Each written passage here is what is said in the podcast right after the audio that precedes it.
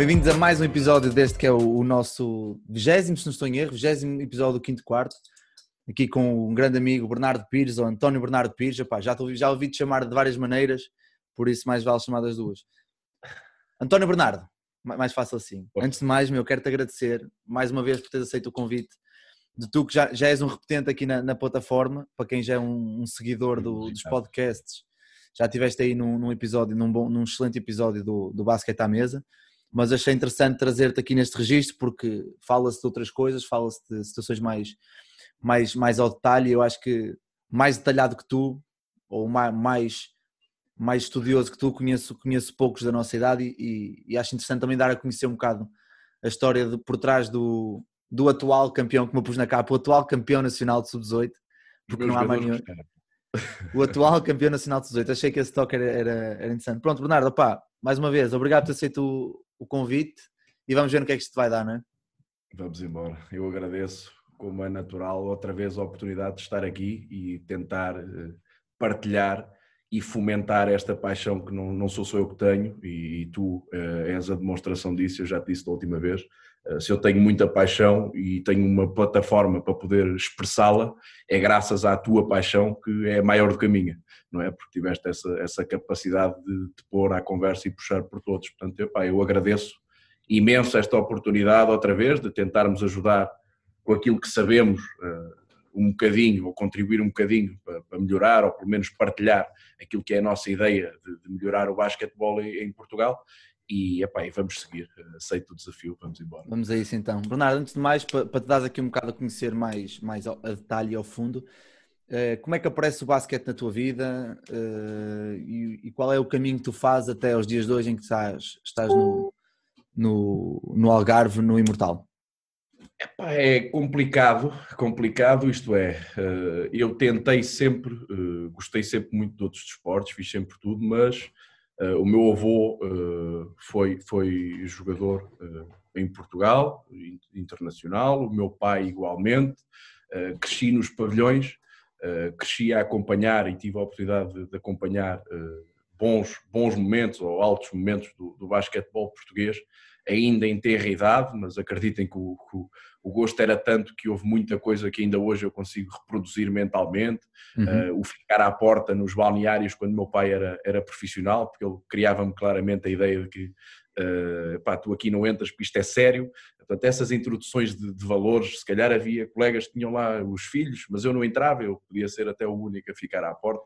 E este tipo de vivências e de oportunidades de ver o basquete em Portugal a um nível epá, eh, considerável, eh, com profissionalismo e com qualidade, eh, foi fomentando o meu gosto. Epá, depois comecei, comecei a jogar, mesmo com o meu pai a dizer-me sempre que eu podia jogar aquilo que quisesse e fazer aquilo que quisesse, mas eu estava, aquilo estava tão enraizado claro. no, meu ADN que foi quase epá, automático, nunca obrigado, e epá, comecei a jogar, estive no Beira-Mar, passei pelos Gigantes e Anões, onde tive grandes momentos da minha formação. Uh, segui para o Eliabum, onde faço a parte final da minha formação e o início da minha carreira como, como jogador. Uh, sempre, e isto acho que é de, de ressalvar, sempre com a felicidade de ter na grande maioria, uh, excelentes treinadores que eram excelentes formadores, ok? E não, não vou correr o, o não vou cair no erro de, de, de, começar a dizer os nomes, é para não me esquecer de ninguém, uh, mas sempre muito, muito, muito válido naquilo que era a formação, para além dos resultados. E acabou por ser esse o meu ADN, eh, seguindo a minha, a minha carreira de, de jogador, tendo algumas lesões, começando aos 18 logo a treinar, e, e, pronto, e chegamos aos dias de hoje uh, num processo gradual em que fui diluindo aquilo que era a minha, a minha, a minha prestação e o meu contributo como jogador e começar cada vez mais a, a, a investir como, como treinador. E, e, pronto, e entretanto as coisas foram correndo bem, fomos fazendo muito, muitas coisas e experimentando muitas coisas, sendo muito novo, tive a oportunidade de começar muito cedo a experimentar muitas coisas e a treinar várias equipas, posso dizer que já treinei no masculino todos os escalões uh, e sou um treinador jovem e já passei por todas as etapas da formação, já tive a oportunidade de perceber o que é que é possível fazer ou o que é que eu acredito neste momento fazer uh, em cada uma delas. E o mais engraçado é que neste período de quarentena, e acho que é aí que nós vamos crescer, uh, o mais engraçado foi que todas as palestras e clínicas uh, que eu ouvi, todos os grandes palestrantes, os grandes treinadores e, e, e epá, grandes nomes, conceituados nomes, não falam com certezas, ok? Falam com a certeza de que aquilo que dizem é o caminho que eles acham que é o correto. Portanto, aquilo que eu te vou expor hoje, ou responder às tuas perguntas, uhum. não é certo nem errado, é exatamente aquilo que eu neste momento acredito. Que se calhar não acreditei e que posso vir a não acreditar, claro. mas que neste momento acredito e, e procuro experimentar. Portanto, Sabes que é uma das coisas que eu, quando falo, quando falo sobre ti com, pá, com outros treinadores amigos meus, ou mesmo com malta que, que me pergunte, uma das coisas que eu digo que, que, que admiro no teu trabalho e admiro na tua forma de estar é a certeza e a, o foco como tu fazes as coisas. Tu tens uma ideia e é capaz de levar 40 chapadas, 30 socos e dois murros e tu continuas no caminho e acho que na malta jovem, eh, falando comigo, comigo aí metido no meio nesse, nesse, nesse grupo, por vezes, quando as coisas não correm como nós achamos que deveriam correr, ou que nós imaginamos na nossa cabeça, começamos a duvidar de tudo, começamos a perder um bocado o foco do que realmente é importante, que é, como já disseste, a parte da formação uh, gradual do, dos atletas. E é interessante ter visto esta, esta evolução tua durante estes anos, porque já nos conhecemos há, alguns anos mesmo, desde o tempo em que jogávamos, e é engraçado ver e eu já, já, já disse isto no outro, em que tu sempre passaste, sempre passas sempre uma imagem de de arrogante, de, de, egoísta, de má pessoa para fora, porque estás muito focado no teu trabalho, estás muito concentrado. Então, aquela cara de mau e aquela intensidade que tu colocas, as pessoas sentem-se um bocado, epá, este gajo não é. Não há, não há cá brincadeiras para ele. Não, e, e eu, o que eu posso dizer é que eu duvido, se calhar, tantas ou mais vezes como, como os outros. Eh, porque eu digo tantas ou mais porque, como procuro informação, se calhar, como tenho em, em mãos mais informação, se calhar ainda duvido mais. Agora, claro. o, que eu, o que eu acredito é que uh, tentando experimentar, eu quando experimento, já experimento depois de ter estudado e ter dominado, entre aspas, a ideia e vendo aos meus jogadores com, com muita certeza. E depois, uh, em termos desportivos uh, e mesmo em termos de, de jogo e de competição, a minha forma de estar é uma forma determinada. Eh, que muitas vezes, pronto, epá, é vista dessa forma e eu, eu, eu respeito, lá está, tu dizes, epá, estás pronto para levar chapadas e murros, epá, estou, e continuo focado porque acho que eu só no fim uh, é que vou saber se o meu percurso foi, fez ou não sentido e foi ou não correto, porque aquela velha história de uh, não interessa como começa, interessa como acaba, e, e repete-se tantas vezes ao longo de, dos anos, não é, e da vida, e ouvimos sempre estes chavões, então porque é que eu hei de antes de confirmar com certeza absoluta que o caminho que eu estou a trilhar não é o certo ou o errado, porque é que eu hei de abdicar já? Porque alguém me diz que se calhar não, ou, ou porque teve menos força, não é? Portanto, é pá, eu acreditando que só no fim é que se sabe realmente uh, o, que é que, o que é que valeu ou que validade tem o teu percurso, eu sigo fiel às minhas ideias, mas sempre à procura de novas informações. Mas transmito essa, essa forma de estar, claro. sou muito ambicioso. Claro, e tu achas que essa maneira de estar no basquete, essa forma de ver, não só o basquete, mas a vida, porque eu acho que também isto aqui translada sempre muito para depois ao nosso, no, nosso foro pessoal, achas que é, foi influenciado por, por, por passares por esta, por essa bolha do basquete profissional tão jovem e vês o teu pai e seguires muito os ideais e valores que ele, que ele, te, que ele te colocava, por exemplo, a situação de pau, balneário é sagrado, tu entras aqui quando for o teu tempo e não agora. Achas que essa, essa influência uh, teve um, tem um grande impacto na tua, agora como tu és e como tu estás uh, na, na, tua vida como treinador? Sem dúvida nenhuma. E, e por isso é que eu me identifico uh, com, com o topo, percebes? Porque eu tenho a plena noção. Ainda agora há uns dias ouvia o, o, o Luís Castro, foi um vídeo muito partilhado por toda a gente. Sim. E ele dizia que há espaço para todas as escolas e todos os tipos de escola de formação. Uh, a minha ideia é que eu só quero estar inserido em, em, escolas e em tipos de escola de formação que tenham como objetivo formar no topo, uh, sabendo que até lá vou passar por vários clubes e vou ter várias oportunidades de crescer de fomentar essa disciplina e, e pretensão de, de, de, evoluir, não só um regime de quase ATL, não é? Uh, e, este, e este foco e determinação tem muito a ver com as minhas vivências desde tenra idade. E digo o meu pai ou todos os outros que jogavam com ele, que eu, na minha altura, como não tens a percepção do que é que é um bom ou um mau comportamento, acima de tudo, se for se parecer bem, não é? Uh, nessa, nessa idade, tudo o que era comportamento, trabalhar antes do jogo, trabalhar no treino, ir mais cedo, sair de casa mais cedo, mas o treino é só às nove, mas já vais embora às seis, não é? Foste criando esses hábitos desde muito novo. Sim, tudo isso faz, e tinha impacto em casa, não é? Claro. E, e, tu percebes, porque o teu avô também já, assim, também já foi assim, o meu tio também jogou. Claro. Uh, sim, pois, também tens o tio ligado, sim, sim, sim. Sim, e também se calhar tinha um comportamento diferente do, do meu pai, e quem claro. jogou sabe, não é? E, e, então tu tens claramente uh, duas ou três uh, pedras basilares naquilo que é a tua formação e, e à volta todos os amigos deles, uh, e, e, nós damos-nos bem e defendemos com, com, quem nós nos identificamos, na grande maioria das vezes, não é? E todos os outros jogadores e treinadores que eu tive a oportunidade de ter lá em casa e que eu venerava, não é? Uhum. eu lembro-me essas vezes de ir com os meus amigos e, e íamos pedir autógrafos à seleção nacional e eu não levava nenhum papel, não é? Nem nenhuma caneta. Epá, porque claro. o Carlos Andrade depois eu estava, não é? Depois, Sim, claro. Sei, tu Miguel, entra... estava, que, pois que... entraste nesse mundo muito cedo, claro. Era, era, era, era natural eh, acompanhar e ver, e, e eu, tinha, eu tinha já na minha cabeça uma, uma, uma ideia de, de, trabalho e de disciplina que eu ia lá e eu não pedia autógrafos, porque eu dizia assim, epá, eu sei que vocês estão focados, estão a trabalhar, eu não, eu deixa estar, deixa estar. Exatamente, claro. nem os interromper, não é? Pá, isso tem um impacto muito grande naquilo que eu procuro transmitir. Eh, muito bem. E o que me dá mais gozo é que os meus atletas, seja em que divisão for, porque nós vamos treinar jogadores de elite e jogadores de CNB2, fruto daquilo que seja o dia a dia deles, ou as condições, que sejam sérios, que tenham essa, essa disciplina. E essa, Se for para treinar meia hora, que seja uma meia hora de treino muito sério. válido. Claro. Sim, sim, sim. sim. Isso é o mais importante. Só para te começar já aqui a libertar um bocado os sumos da adrenalina e a competição, uhum. Hoje em dia és filho, ainda és filho do Alexandre Pires ou o Alexandre Pires é pai do Bernardo Pires? Uh, nenhuma então, nem outra. Nenhuma nem outra.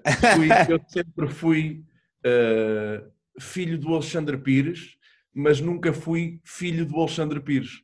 Uh, portanto, eu respondo assim, porque eu sempre, para mim, nunca. Eles até me podiam apelidar dessa forma, mas em casa nunca foi assim e fora dela muito menos, porque eu, eu tracei sempre o meu caminho, posso ter traços de personalidade eh, semelhantes, que, que, nos consigam eh, epá, ver aqui algumas parecenças, epá, ok, mas eu digo sempre ao meu pai que eu sou uma versão 2.0 no feitio porque eu ainda sou mais refinado. Melhorada, é o que eu digo ao meu pai também, 2.0 melhorada ainda, com upgrades. Sim, claramente, portanto, epá, eu não sou, sou filho do Alexandre Pires, mas nunca me considerei só o filho do Alexandre Pires porque o meu pai sempre me fomentou muito claro. uh, o meu eu. Uh, nunca fui abafado, ok? Nunca fui, vivi sobre pressão de conquistar ou fazer o que quer que seja. Nunca. Tanto que eu podia jogar à bola, se quisesse jogar à bola, podia ir para o ténis, podia ir para o handball, o que fosse. Eu sempre fiz, felizmente, o meu pai e a minha mãe sempre procuraram que eu fizesse aquilo que me dava gozo. Ah, e felizmente uh, deu-me gozo o basquete e eu sigo, sigo a defender o nome da, da família, que também tem história na, na modalidade. Claro, e vai fazer ainda mais porque, porque já, já começaste, mas daqui a bocado nós chegamos, nós chegamos a, a, a esses pontos mais que toda a gente que está a ouvir quer, quer chegar. Entretanto, se falas aí na passagem do Iliabo e nas nossas conversas em off, falamos sempre desses anos em que tu chegas aos séniores e começas a ter uh, e, tens as primeiras, os primeiros passos com, com, com o Ricardo Vasconcelos, quão importante foi o. porque também é a transição para treinador, quão importante é, é esta pessoa, o Ricardo Vasconcelos, nós já tivemos aqui numa entrevista fenomenal, e deixa-me dizer que tu já a falar tens traços de Ricardo Vasconcelos também. Isso quem vai ouvir depois vai fechar atrás e vai perceber. Uh, que, é, atenção, é positivo. Uh, quão importante é o Ricardo na, na tua carreira como treinador e talvez a nível pessoal? Vou-te vou dar uma ideia. Nós, quando estamos a crescer, 17, 18, 19 anos, os nossos pais nunca têm razão, não é? Claro. Portanto, eu acabei por, seguir, seguir nessa linha. Portanto, o meu pai naquela altura não percebia nada de basquete e não tinha ideia. é normal. Uh, e, e, aparece o Ricardo como alguém preocupado uh, em, em, informar o tal lado humano que ele dizia, que é verdade. Uh, e é, para mim, uma das, uma das maiores referências, para além de, de, do meu pai, da minha família e dos meus amigos, é uma das maiores referências porque conseguiu uh, transmitir-me, quando eu estava ainda num momento da minha vida de alguma incompreensão, dos meus pais a pretenderem que eu estudasse, uh, tive ali alguém que viu além daquilo que era o meu comportamento, as minhas emoções, uh, a minha arrogância, uh, pôr-me a mão e dizer: epá, tu és melhor do que isto. E, e depois dedicou-se a isso. Eu tinha uhum. inúmeras, inúmeras tardes em que treinávamos, treinos de técnica individual, e ele sabia que eu não ia ser jogador de basquete. Nós sabemos. Mas ele sabia que a minha paixão era tremenda. E a seguir, ou antes, estávamos duas ou três horas na, na, na sala, no gabinete de treinos. Uh, via os meus treinos e dizia: pá, o teu treino hoje foi terrível. Assim, honestamente, e, e, e eu adorava. E às vezes é preciso, acho que é isso que falta. Há muita malta é, é, acho que é isso que falta. E, e, foi muito bom porque eu eh, tenho a plena noção que em dois anos cresci, eh, procurei e depois quando nós somos mais novos andamos sempre à procura de uma, de uma, de uma chave ou, ou, de, ou de, um, de, uma ideia que seja 100% certa. Epá, arranja-me um exercício e ele não me dava exercícios. Nunca me deu, por exemplo. Ele dizia assim, tu sabes o que pretendes, tu tens a plena noção dos conteúdos. Pá, cria. Claro. E aquilo, na minha cabeça, era uma loucura, não é? Queria. Depois criar um exercício. Como é que eu criava, não é? Mas eh, o facto de ele ter fomentado uh, aquilo que já eram os meus interesses e capacidades e colocá-los a outro nível, uh, fazem-me defendê-lo uh, como sempre. É, para mim é uma referência, é, é, um amigo e mesmo como jogador para ele, ele, ele sendo meu treinador, foi, foi um desafio muito grande, porque eu ouvia uh, uh, o podcast dele e o ano de adaptação do masculino, uh, no primeiro ano, eu sei que foi um ano difícil. E tu viveste, e tu viveste, diretamente, viveste em primeira pessoa isso. Bio, não é? E tenho a plena noção que ele também cresceu e que nós pá, criámos ali uma ligação extremamente importante e nos dias de hoje ainda continuamos a conversar e é, é, é assim uma referência para mim. É ótimo, sim. Mas eu, eu, eu, agora vou voltar a falar por ti, se eu tiver, se eu tiver errado, interrompe-me logo e, e paramos com isto, que é mais que uma referência comigo, é, é o teu mentor, não é? É a, tua pessoa, é a pessoa a quem tu se calhar recorres quando estás com será que isto, pá, eu estou a falar isto porque eu também tenho, não é? Eu também, acho que todos, todos nós devemos ter. Eu também tenho alguém que sempre que tem uma ideia nova, diz desculpa os meus amigos mais próximos às vezes até brincam e dizem que ele é o meu líder espiritual. É isso, é isso. Também já, eu também, também, levo, eu também levo com essas bocas de vez em quando. Ou seja, quando tenho uma ideia, lembro-me de uma jogada, lembro-me de uma saída, uma saída de pressão, ou vejo uma coisa. A primeira, há sempre uma pessoa a quem eu mando as coisas, diretamente. Depois posso mandar a mais pessoal, que mando sempre. Mas há sempre uma pessoa que é automática. O que é que eu tenho que mostrar isto? Pau. Tenho vários, sabes? Tenho vários amigos próximos, uh, vários amigos próximos que estão ligados ao, ao basquetebol também, uns profissionais, outros não profissionais, mas pessoas que, com as quais eu me identifico e não tenho problema nenhum de, de, de, de dizer, pá, o, a Inês Pérez é alguém que, que tem sido, desde o meu tempo de ilha, em que eu estava a começar e era miúdo, alguém que me ajudou e que me apoiou e também percebeu o meu feitio, porque é importante e eu tenho um vínculo muito grande às pessoas que me conhecem, porque eu tenho a plena noção que posso não ter um feitio fácil, mas aquelas pessoas que vêm além da, da carapaça, não é? Ou que estão dispostas a fazer aquele forcing e dizer, é pá, acaba lá com o teu feitiozinho da treta e que me conseguem conquistar e, e, fazer-me baixar a guarda, uhum. essas pessoas para mim são, são muito importantes porque não são muitas, ok? Uh, e, e estiveram ali antes de eu estar para elas, não é? e porque eu tinha porque eu tinha o feitio que, tenho, que tinha e que tenho, mas que tenho aprendido a, a gerir com cada vez mais razão. Claro. E acho que isso tem muito a ver também com, com, com, as minhas equipas e com os meus colegas e com os feedbacks que, que, que, tenho tido, porque as minhas equipas nos primeiros anos, se calhar, eram um espelho pleno da minha quase instabilidade mental, porque comecei muito novo, não é? E tinha muita vontade e não tinha, não tinha juízo nenhum. Uh, e com o passar dos anos eu fui controlando ou gerindo esta emoção, que a tenho e que nunca vou deixar de ter, felizmente, que eu adoro, uh, porque é isso que me move. Claro. Mas tenho aqui um lado racional que agora às vezes já chama a atenção à emoção e diz: é pá, porta tem condições, se calhar. Sim, claro, também. E a, é e, a, é? e a, experiência que vamos tendo passados os anos com, com treinadores e principalmente quando treinamos equipas mais jovens e percebemos que uma ação mais irracional nossa tem um impacto fortíssimo nos miúdos. Sim. E eu aí comecei a, a, a programar a minha cabeça de outra maneira, porque tal como tu, que eras um jogador super intenso, super. Uh, efusivo, super emotivo, super apaixonado, eu também era assim, eu era daqueles que saía com os cotovelos a sangrar porque tinha que ir às bolas todas no chão, pá, tinha uma panca qualquer maluca de ir às bolas no chão. Mas quando comecei a jogar, dava, a treinar, dava por mim aos berros com os miúdos, só de motivação e os miúdos ali entrarem em pânico, ok, foi um ponto que eu disse, não, isto tem que estar aqui uma volta e acho que também a experiência que vamos ter ao longo dos anos, mesmo que não seja, porque acho que quando os anos são muito, muito intensos, nós conseguimos ali pegar num ou dois anos e pô-lo só num e cada ano que passa, mesmo quando temos uma ou duas equipas, fazemos ali 3, 4 anos de experiência num. Nem que seja só em educação emocional, em motivação, em como, como gerir grupos, como gerir atletas mais novos. E uma coisa que eu aprendi muito foi como gerir não só o atleta em si, mas uma coisa que infelizmente acontece muito que é ter pais divorciados hoje em dia. Eu não sei se apanhaste equipas assim ou não, mas tinha uma equipa em que 90% dos pais eram divorciados. E os miúdos, quando iam ao fim de semana do pai, vinham diferentes e quando iam ao fim de semana da mãe, iam diferentes. E teres que aprender estas personalidades não é fácil, é um choque um bocado grande no início. Isto é, é, é, é muito importante e por isso é que eu há bocado te perguntava por quem é que nós normalmente estamos dispostos a fazer mais, não é? Por aqueles que nos são mais próximos, não é? Claro. Pelos nossos amigos, pela nossa família.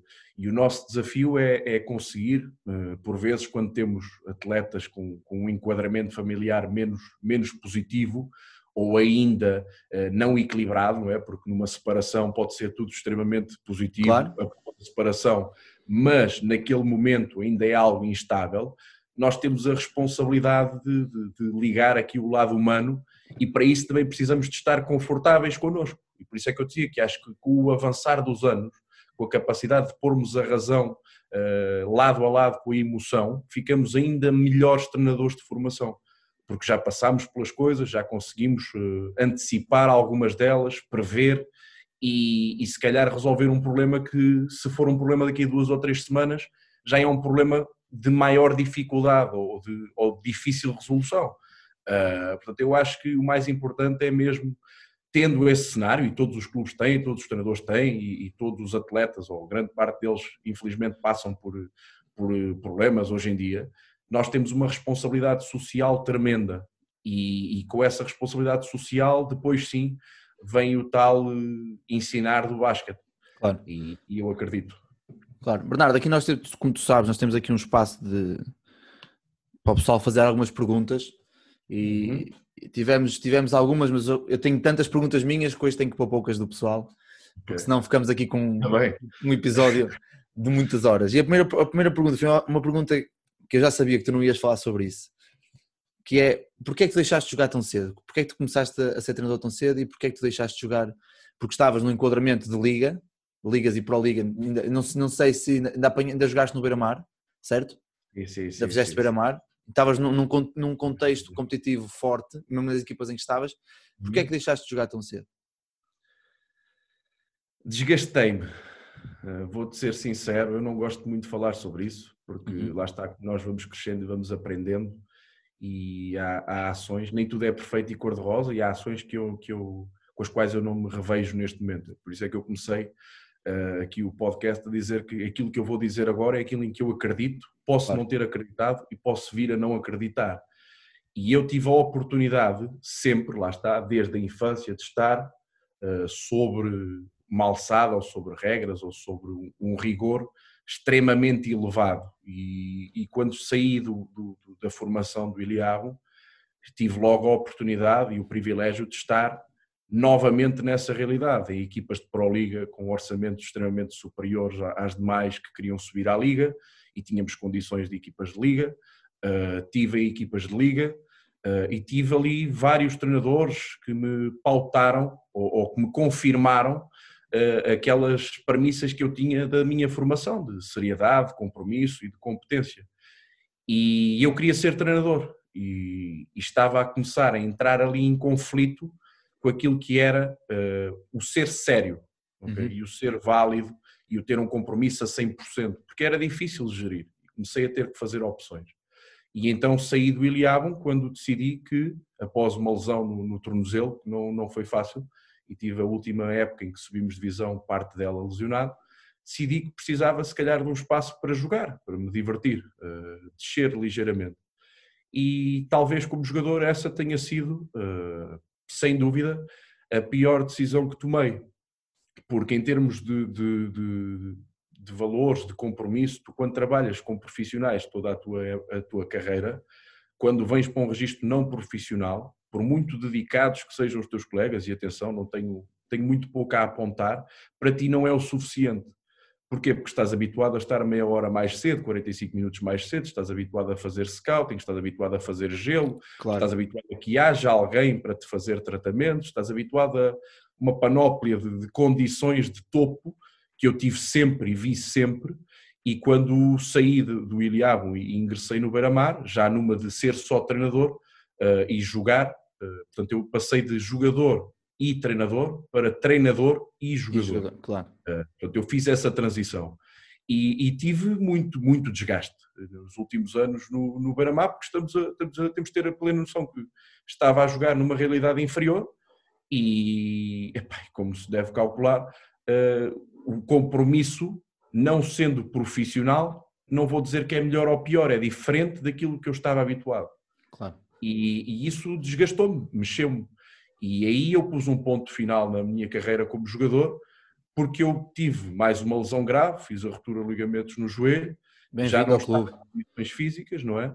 Eh, não despendia tempo necessário para me recuperar, porque queria ser treinador e despendia o tempo todo com os meus atletas, e cheguei à conclusão de que a longo prazo eu seria treinador e não jogador. Lá está, foi, foi a razão a sobrepor-se à emoção, que eu adoro jogar, é? mas eu não ia jogar mais a um nível que me sentisse desafiado, porque isso requeria tempo que eu não queria despender. Portanto, eu, eu, eu sempre fui um jogador muito confortável em fazer parte de um plantel de liga e bater palmas e treinar. E ainda hoje tenho excelentes relações e eu era capitão e, e, e de malta mais velha capitaneavam e olhavam a par do João Figueiredo, uh, e tinha jogadores trintões, jogadores internacionais, jogadores estrangeiros. Uhum. Eu sempre tive uma personalidade vincada, mas eu nunca mais ia ter a oportunidade de estar num registro de desafio constante, de treino constante, de, de, pá, de, de profissionalismo, porque eu queria ser treinador. E este registro menos profissional era muito interessante em termos desportivos, porque eu jogava 20, 30, 40 minutos, o que fosse, mas a malta acha que sim, mas não é verdade. Não era isso que me movia. Eu, eu jogava, se for preciso, 40 minutos e chegava à casa chateado porque nós não jogávamos, não explorávamos vantagens, não, não, não tinha. Pronto. Não já estava, já, o racional do treinador já, já, já, já, já estava, futebol, já, já estava e, e, e começou a não ser positivo. E como começou a não ser positivo, eu disse: chega, Pá, claro. Chega porque não faz sentido. Uh, se é isso que tu achas, então vamos fomentar esta ideia que, que, que, que te passaram tantas vezes desde tão tenra idade a mais pessoas.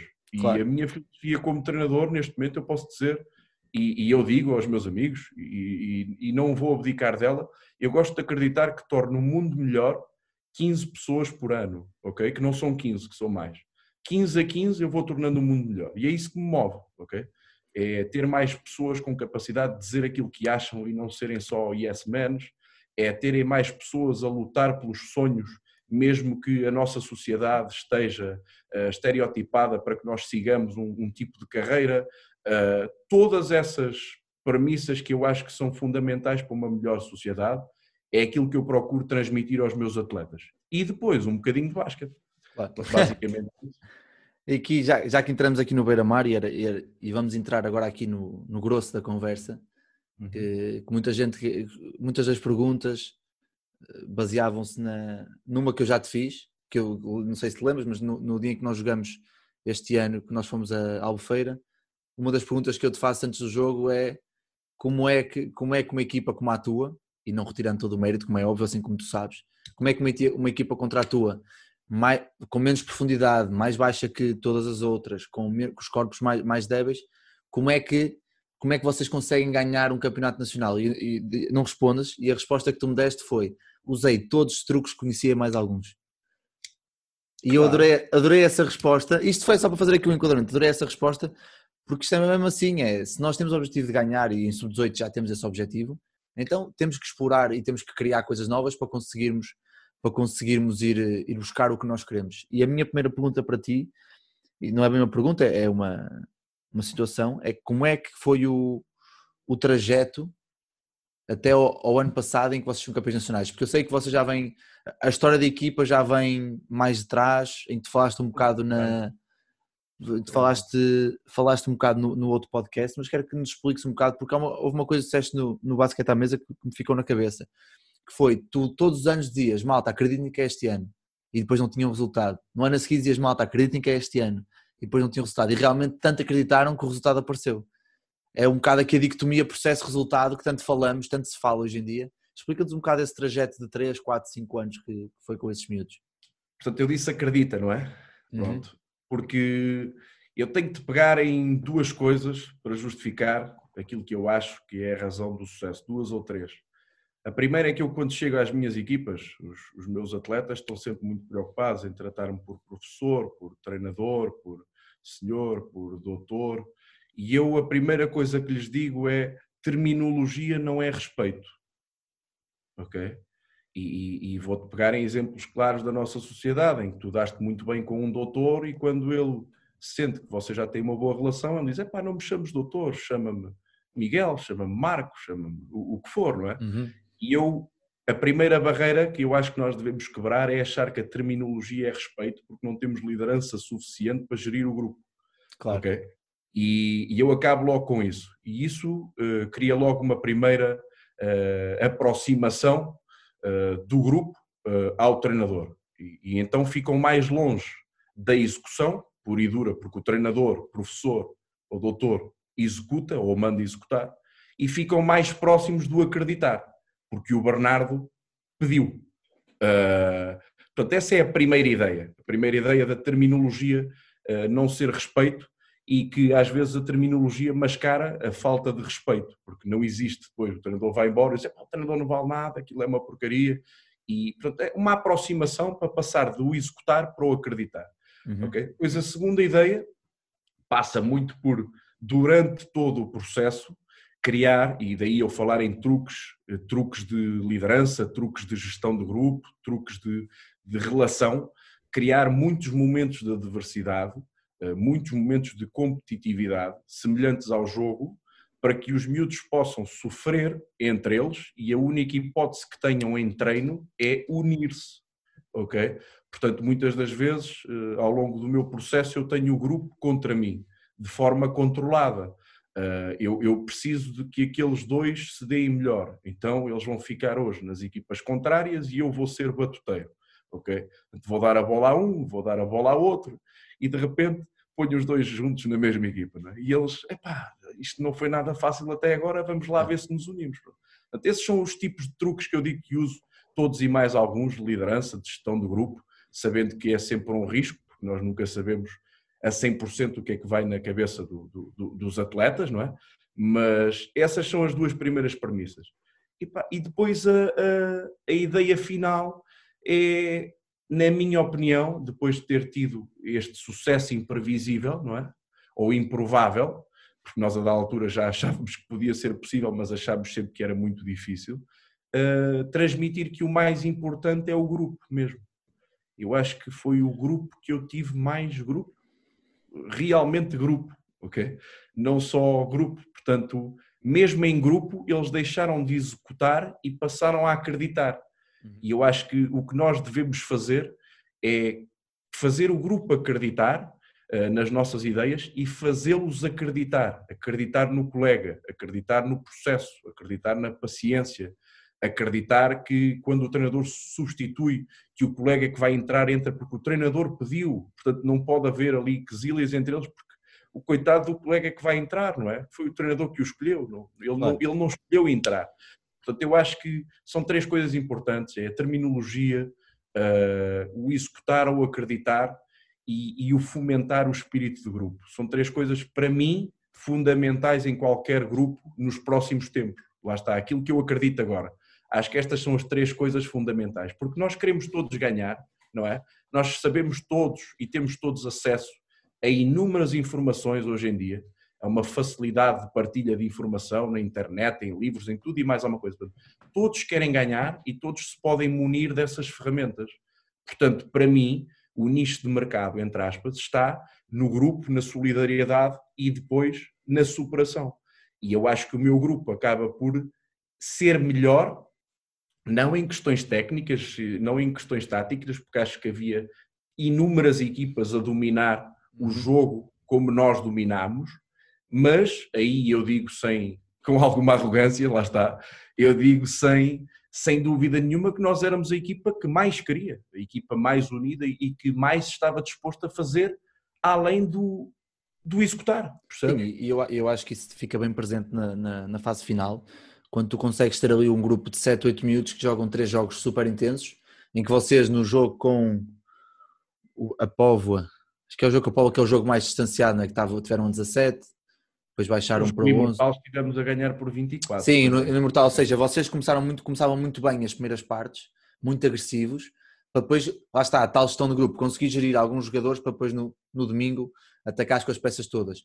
E há uma história, e as histórias que tu contas e que falas sobre isso, e, e contaste no outro podcast que, que, também me moveu muito, que foi a situação do Tomás, acho que é Tomás que ele se chama, do que partiu os dedos, ou que Sim. tinha fraturado o dedo, de, lá está, que, que tanto queria, o, a, fome, a fome era tanta que já não há dores nos dedos, já não há cá, pá, ou a dor dissapa, dissapa, dissipa, porque nós queremos tanto aquilo e queremos tanto jogar e queremos tanto ajudar o nosso grupo, lá está, acabamos sempre de voltar aqui ao, ao mesmo nome é ao grupo. Isso é o que me move, sabes? Porque uhum. a partir do momento em que ele, se ele fosse só um executante, quando fazia um dói-dói não queria mais, não é? Claro. E depois cabe ao treinador ter a consciência de gerir e de perceber quando é que é o momento oportuno, porque eu não vou pôr sempre os meus jogadores dentro de campo quando eles estão lesionados, eu não sou inconsciente. Há momentos e momentos, há lesões e lesões. E ele ali demonstrou aquilo que eu posso dizer que no dia, no, no fim de semana anterior na Liguilha, tinha demonstrado e eu lhe tinha, tinha o privado de que ele tinha um problema no joelho, uma inflamação, e não treinava há duas semanas, e andava a treinar uma vez por semana, duas vezes por semana. E nós chegámos à Liga e ele jogou 20 minutos e nós perdemos. E o jogo, quando ele sai, quando ele foi substituído, ele estava, o jogo estava equilibrado. Nós podíamos competir, se calhar, com outros atributos e argumentos se ele estivesse mais tempo dentro de campo. Uhum. Uh, e eu tirei-o e disse: pá, isso a mim não, não me preocupa rigorosamente nada este fim de semana tens que perceber que precisavas de fazer minutos, que já não estás a jogar ou não estás a treinar há algum tempo e que precisavas de fazer minutos e precisavas de entrar na rotina outra vez e os colegas precisavam de voltar a jogar contigo. Mas hoje chega.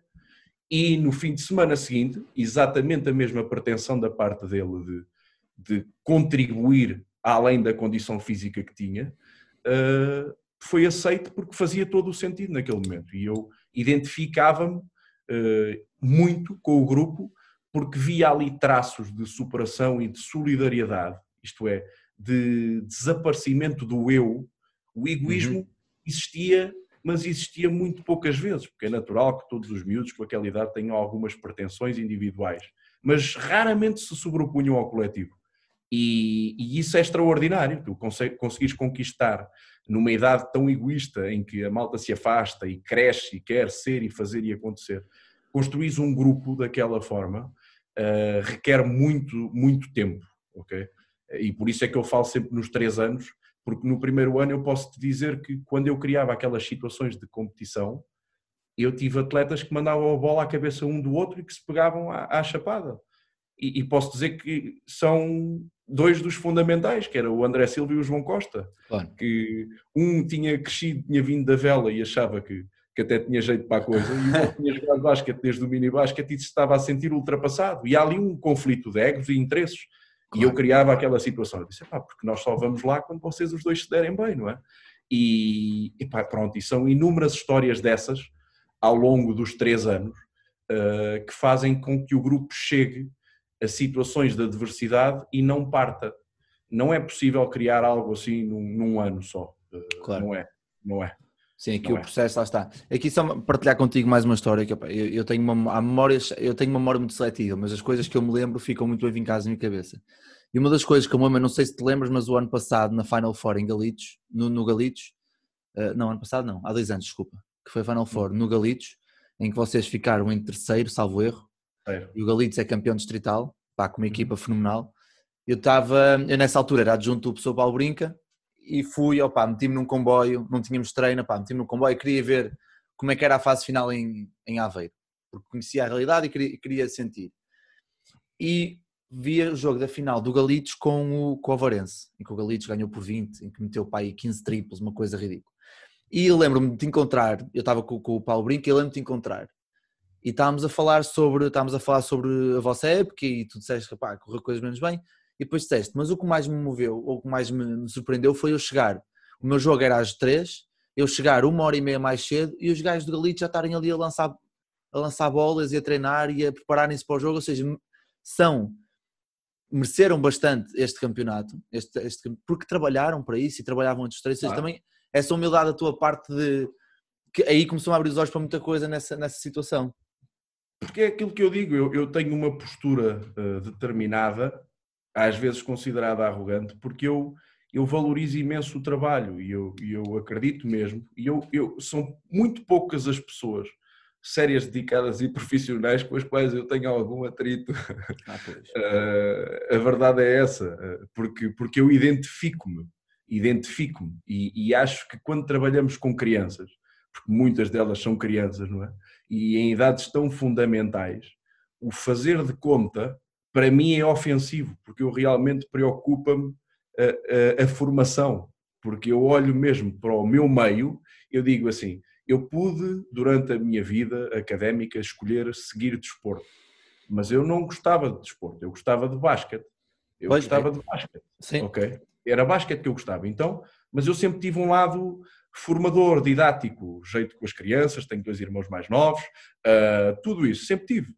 E eu vejo na minha modalidade, a paixão que eu tenho pela modalidade, um meio, um mecanismo de ser o tal professor, ok? E, e, e incomoda-me imenso uh, alguns comportamentos uh, e algumas formas de estar que, que, sejam desviantes daquilo que é a formação do atleta. E, e eu antes não sabia controlar uh, essa minha emoção quando via algo com o qual não me identificava. E, então gerou-se aqui uma, uma, uma, uma ideia ou uma, uma imagem minha apenas e só de, de, de arrogante e de, e de, se calhar até mal criado, uh, que não é verdade, mas que cada vez me preocupa menos porque eu, eu, eu tenho tido a oportunidade de, de, conviver e de trabalhar com cada vez mais pessoas e, e, e, de, com o meu trabalho, com quem me realmente conhece e tem a oportunidade de ver, percebe que se calhar não é 100% verdade. Eu não digo que não tenho um feitio complicado, eu, eu tenho a plena noção disso, mas quem me conhece e quem acompanha o meu trabalho sabe que não é, acaba por não ser da boca para fora. E, e o que sai da boca para fora é mesmo só a insatisfação porque alguém está a fazer da boca para fora, estás a perceber? Acaba por ser eh, também, acaba por ser também um bocado, eu sim, eu estou a falar agora um bocado da minha parte, mas acredito ser um bocado da tua.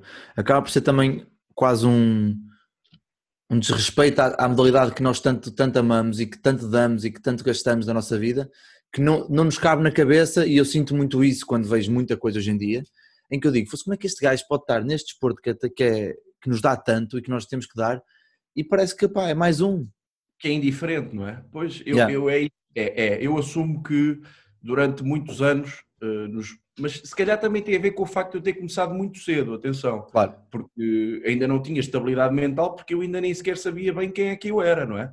Uh, tu andas ali a encontrar aquilo que gostas, o que é que queres, expressões familiares para seguires um rumo, a tua identidade, epá, a tua personalidade. Portanto, eu comecei quando ainda estava nesse turbilhão de emoções, ok? E se calhar acaba por ser, uh, sou beneficiado em termos de, de progressão de médio e longo prazo, não é? Porque cresci e aprendi mais cedo, mas também tem pontos negativos, e um dos pontos negativos pode ser como, como eu não sabia comportar-me, não é? Porque ainda não me conhecia, passei uma imagem que acabou por ser depois utilizada durante vários anos, mas que eu acho que tenho vindo a mudar, porque eu tenho feito um esforço para mudar os meus comportamentos e, e, e passar a emoção uh, ou, ou, passar o meu feedback e a minha informação uh, apenas a quem realmente está preocupado e interessado em ouvi-lo. Porque claro. eu, se calhar, tinha a pretensão de quase de converter à minha ideia uh, tudo aquilo que via que era mau, e, e, e com o tempo tenho-me vindo a perceber que se calhar faz mais sentido demonstrar e, e, e, procurar quem quiser, quem, quem, exatamente. Claro. Quem quiser uh, aguenta. É, é, isso mesmo. E, isso acaba por ser bom para mim também.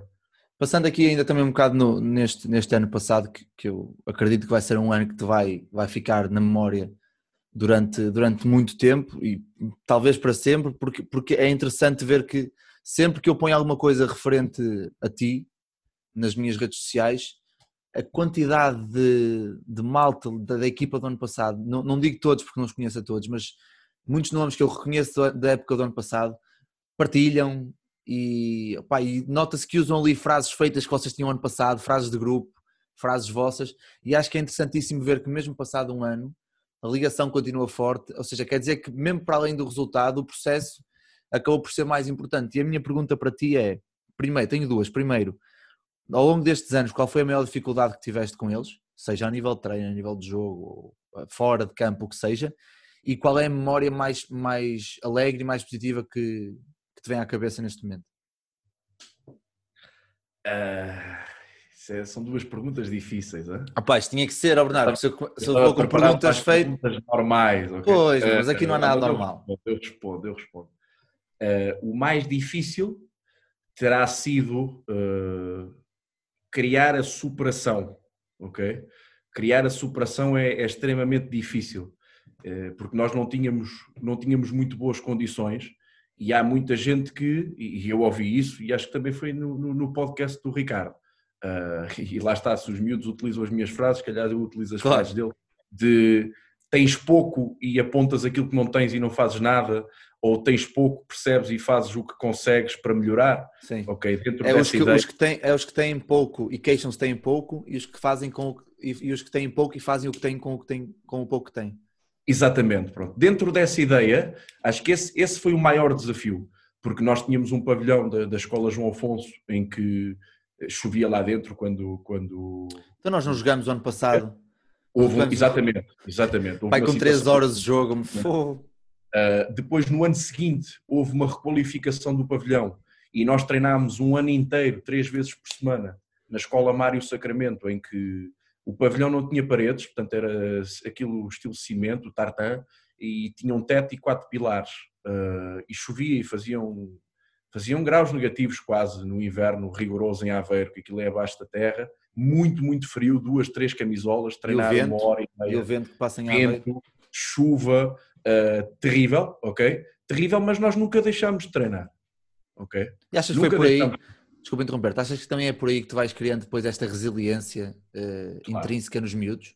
De perceber, claro. ok, eu já passei por tanta coisa e agora não vou fazer isto por, por causa de uma, de uma, de uma merdice, de uma coisinha de nada? Tu quando os pões, tu quando te desligam as luzes, por exemplo, porque aquilo era por luzes automáticas e bastava haver um, um, uma má informação nos horários e se for preciso nós treinávamos, por exemplo, das 8 às 9 e meia, mas as luzes estavam programadas para funcionar das 7 e meia às 9 e nós chegávamos às, às 7h45 e dizíamos, é pá, porreiro, já está ligado hoje, mas de repente já estava era ligado há 15 minutos e na última meia hora desligavam-se e só ficavam as luzes de emergência. E nós fazíamos lançamentos livres às escuras. E tu dizes-me assim, Epá, mas que transfer é que isso tem para o basquete? Pá, se calhar para o basquete não tinha transfer rigorosamente nenhum. Mas a ideia da disciplina, da resiliência e da superação à adversidade, isso era aquilo que eu estava a procurar transmitir. E só foi possível no último ano uh, ser resiliente e, e, e, superar a adversidade, porque nós realmente, sempre que tivemos adversidades, treinámos a meio campo, treinámos a meio campo. Nós, eu vou-te dar o exemplo, no último jogo da fase regular com o Póvoa, no, neste ano em que fomos campeões nacionais. Nós tínhamos um problema numa tabela. Então a tabela foi uh, o único período que tínhamos para fazer a requalificação da tabela antes de jogar, foi no último treino antes do jogo. E nós temos uma fotografia que está partilhada no, no meu Instagram, que é, que é só a meio campo, estamos a treinar uma situação defensiva a meio campo, que aquilo parece uma foto espetacular, não é? Que estás a meio campo, mas depois vais para o campo todo. Ah. Mas para nós aquela fotografia tem, tem, um, tem um significado diferente, que é, nós nos, antes do jogo mais importante, a única condição que tínhamos era treinar a meio campo. E nós treinámos. E, e, não houve problema nenhum, porque eu não chorava, eu chorava a quem de direito, não é? Claro. Perante os diretores, perante a direção, chorava a necessidade de melhores condições. Mas se não fosse possível conquistá-las, eu não ia deixar de fazer. Eu, eu arranjava forma de fazer com as condições que tinha, mas sempre deixando claro que precisávamos de mais, não é? E acho que essa, essa é a melhor, eh, a melhor mensagem, ou aquilo que foi mais difícil criar. O momento mais especial. O momento mais por favor, não me, digas, não me digas o ser campeão nacional, meu, que estraga-me estraga toda aqui a, esta preparação é. que eu tive aqui de 45 minutos. O momento mais especial, pronto, então eu vou-te dar outro momento Obrigado. especial. Obrigado. Uh, vou-te dar outro momento especial, esse, esse, é um deles, como é óbvio, e o que eu é óbvio, claro. é só mais um de todos os outros que, que estão na memória de, dos pais, do clube e, e, de todos os que fizeram parte desta, desta, deste feito. Uh, eu, no dia em que troquei o, o, o pelo Beira-Mar e comecei a dar treinos, e eu já disse isto, já escrevi isto uh, e já partilhei isto mais de uma vez, mas é marcante. há, um, há uma, uma personagem mítica em Aveiro, que é o João Tostão, que acompanha desde sempre o basquetebol, um seccionista apaixonado, que fez parte e acompanhou grandes projetos e diferentes clubes e que é alguém extraordinário para toda a gente que tenha passado pelo basquetebol em Aveiro, de formação, que tenha privado com ele. é alguém com, com um peso e com uma importância, com um significado e que, por toda a gente, e que toda a gente tem um carinho tremendo. E eu troquei o William que tinha excelentes condições, não é? E em que eu era jogador e treinador, uh, por um beira-mar que tinha menos condições, que eu passei a ser treinador e jogador.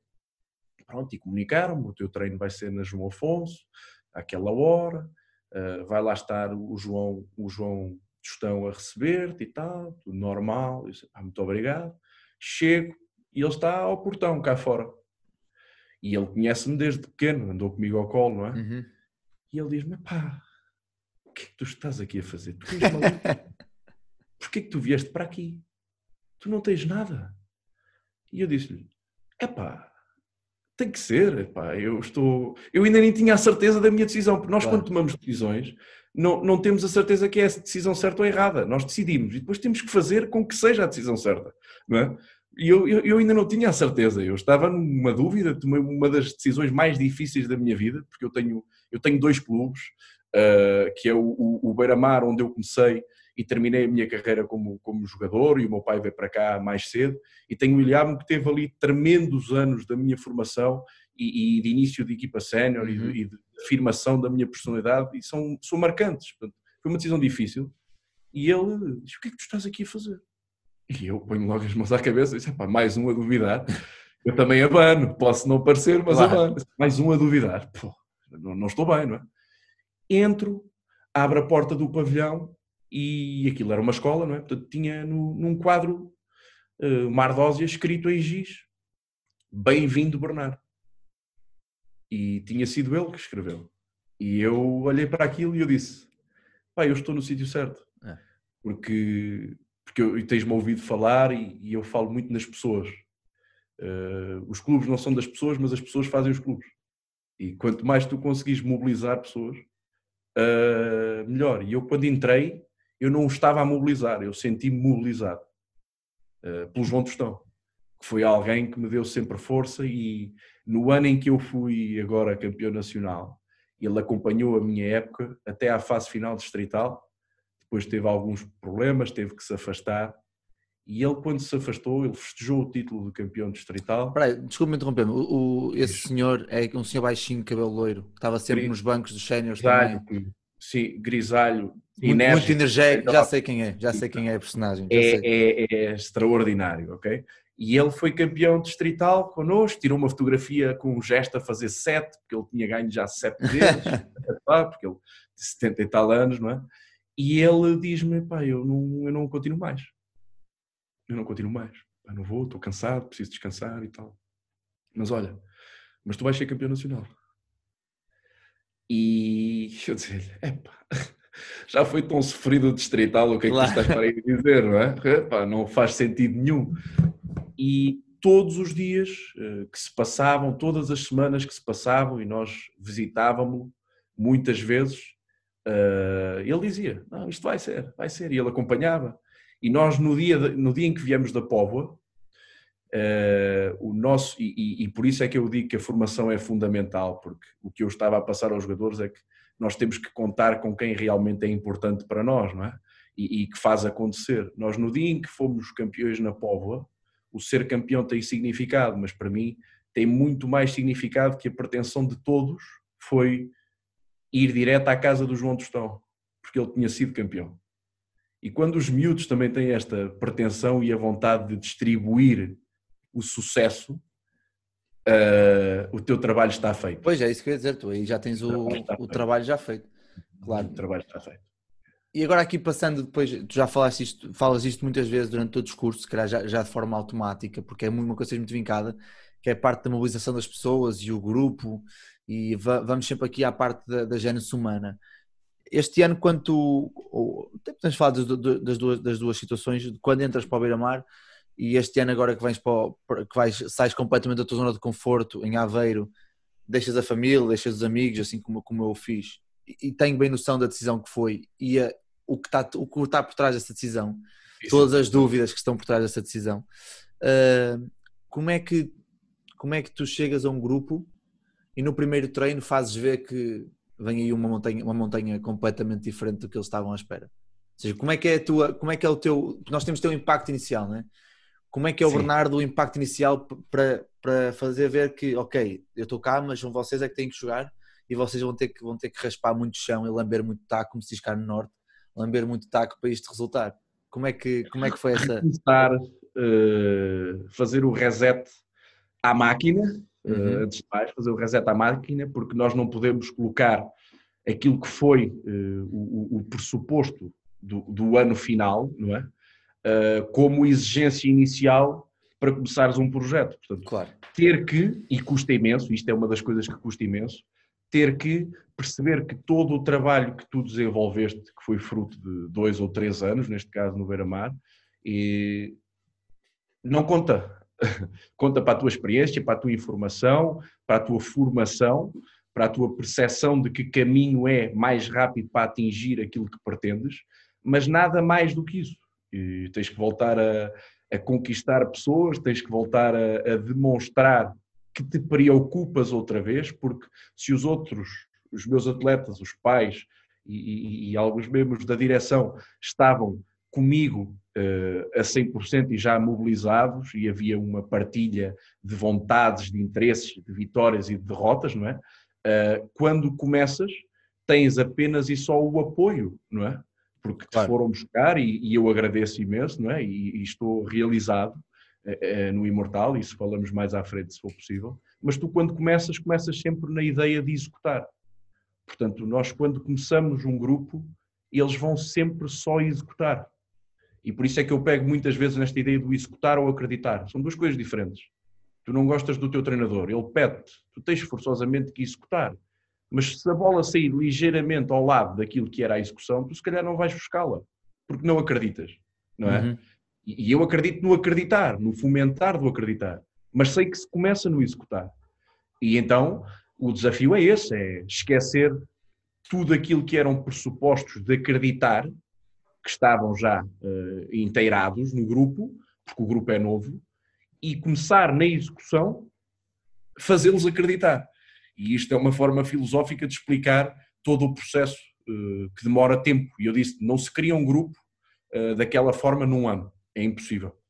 É impossível. Claro. É impossível, ou então, para mim é impossível neste momento, porque ainda não tenho ferramentas, ou não sou capaz de replicar aquilo que fiz em três anos num ano. Não consigo ainda, ok? E acho que é isso, acho que é fazê-los executar, uh, acreditando, para passarem depois a acreditar. Porque uhum. quando eles acreditarem, vão estar dispostos a fazer, uh, além de. Acontece imenso, vou-te dar exemplos concretos de que sejam mais simples da malta perceber, uh, tu tens uma jogada rígida, não é? Uma jogada rígida, negam-te uma linha de passe, negou a linha de passe, não me vou mexer, não vou fazer nada, ou pá, ele não me passou, não é? ou o colega não me passou, uhum. ele podia me ter passado, estou a executar, não é? Estou a executar e estão à procura de problemas e de, e de, e de, e de, de chá ou de buracos no processo. Quando acreditam e te negam uma linha de passe, quando tens um jogador que te que acredita e, e que lhe negam a linha de passe, ele vai reivindicar uh, uma linha de passe, ele vai reivindicar um espaço para um colega, ok? E no início só executam e, e, e, é difícil depois de ter um grupo a acreditar recomeçar com um grupo a executar. Claro pois. que é, claro que é difícil, uh, mas o desafio também é esse, é perceber se, se foi o grupo, não é? Ou, ou, ou se foste tu, é? e, e, o desafio é este, é começar na execução e acabar... É isso que move, é isso que move, no, ao fim claro. de contas é, é, este, o bichinho que nos fica, é isso que move. Bernardo, aqui passando para esta época, que infelizmente termina de forma precoce, como nós todos sabemos, uh, explica-nos um bocado como é que aparece esta oportunidade do, de coordenares o Imortal, de ficares com a geração de sub-18 que, que ano passado faz fase final nacional também, perdem duas ou três peças importantíssimas do, do leque entre 2004 e 2002 do, do grupo para a Espanha, o que é ótimo, o que é espetacular, que é espetacular porque temos miúdos em, em academias espanholas, tendo, tendo, que não conseguimos ter tantas capacidades cá. Um, como é que apareceu essa oportunidade? Qual foi? Foste tu que vai, és tu que vais à procura? Porque eu gosto muito de, de, falar sobre isto nos meus podcasts. És tu que vais à procura da oportunidade ou é a, procura, a, a, a oportunidade que te encontra? 50-50. Uh, ok. Uh, nesta situação, estou a falar nesta situação. Sim, claro, fala do que tu, do que tu viveste, claro. Mas ainda bem que me perguntas isso, porque eu, eu queria quase prestar um tributo a quem, a quem tornou isto possível, uh, mas que se não fosse possível, se calhar era, era, era mais bom sinal que o treinador do Sub-18 do Imortal era, é, era o Paulo Sérgio, que estava com a coordenação, que tem um problema de saúde, que é, é, é, é conhecido no nosso, no nosso meio basquetebolístico, pelo menos, que fez com que ele não tivesse uh, condições uh, para continuar num, num, num, num, processo tão desgastante e de tanta responsabilidade no dia a dia. Uh, portanto, eu, eu, a chave para a minha ida para o Imortal é, é, é, o Paulo Sérgio, a quem eu devo tudo ou, ou tudo aquilo que, que, que se suceda no Imortal, porque foi ele que criou as condições para, para, que, para que fosse possível eu ir para lá. Depois, claro, que a outra parte do seres tu a procurar, por isso é que eu digo 50-50, foi porque havia a possibilidade, eu tinha ouvido que havia a possibilidade e, e, e já tinha a percepção de que não ia continuar no, no, no, no Beira-Mar, uh, já estava praticamente decidido, e eu, quando, quando decido não continuar no Beira-Mar, uh, tenho a plena noção que há uma oportunidade no Imortal. Portanto, eu, quando decido não continuar no Beira-Mar, não tinha a hipótese do Imortal, mas quando decido não continuar no Beira-Mar e surge a hipótese do Imortal, lá está, eu aí faço pela, faço pela minha vida. Mas é, és tu que entras faço, em contacto aí, faço, tu. Sim, e faço o tal 50% é isso. De, de, de, de, manifestar o meu interesse que já existia do outro lado, mas que não havia a, percepção de que eu, depois de uma época como aquela, podia estar disposto a mudar, não é? Uh, porque não há conhecimento e não sai, formação não sai nas notícias, não é? Claro. O treinador de formação não vai continuar, não, isso não sai nas notícias, não é? Portanto, acaba por ser 50-50, uh, porque foi criado porque havia interesse do clube e houve um, um confirmar de, de, dessas pretensões de passagem de testemunho por parte do Paulo e houve um, um manifestar de interesse quando fiquei sem, sem, sem, sem clube, eh, porque tive ali um prazo de, de, uns dias, uma semana sem clube, em que fui procurar, fiz-me fiz à vida, como acho que toda a gente deve, deve, deve fazer.